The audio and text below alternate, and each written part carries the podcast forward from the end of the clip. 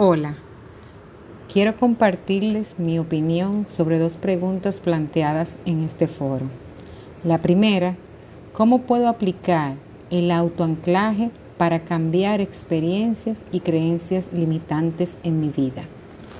Inicio comentando que el autoanclaje es una técnica o herramienta de autoconfianza proveniente de la programación neurolingüística o, como, muy bien conocida como PNL, que nos permite lograr asociar un estímulo externo con un estado interno y de esta forma lograr conectar esa experiencia o estado emocional deseado ante una creencia limitante. Yo utilizaría el anclaje para cambiar mi experiencia durante la actividad de hablar en público, que normalmente me genera mucha ansiedad, miedo y hasta frustración. Como parte del proceso, igual he identificado una situación que me llena de satisfacción y me permite vivir una sensación de logro, de que sí puedo vencer obstáculos, de superación, de confianza en mí misma, y es cuando llego a la meta después de correr un maratón. Mediante el anclaje logro cambiar esa creencia limitante de lo haré mal o no soy capaz que siento cuando me veo en esa actividad de hablar en público, por esta experiencia positiva de logro, de que sí yo puedo, que logro cuando veo la palabra meta.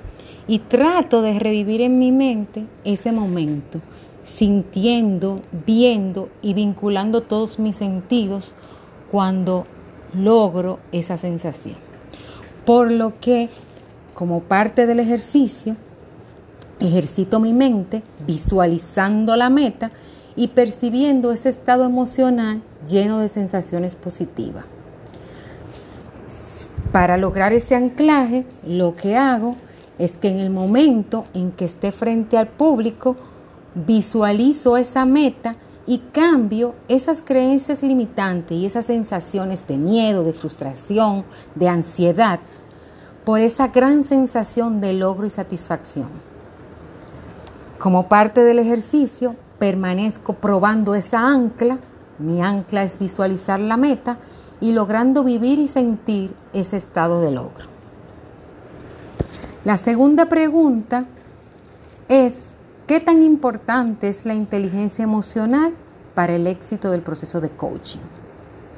Desde mi perspectiva, la inteligencia emocional es clave en el éxito del coaching.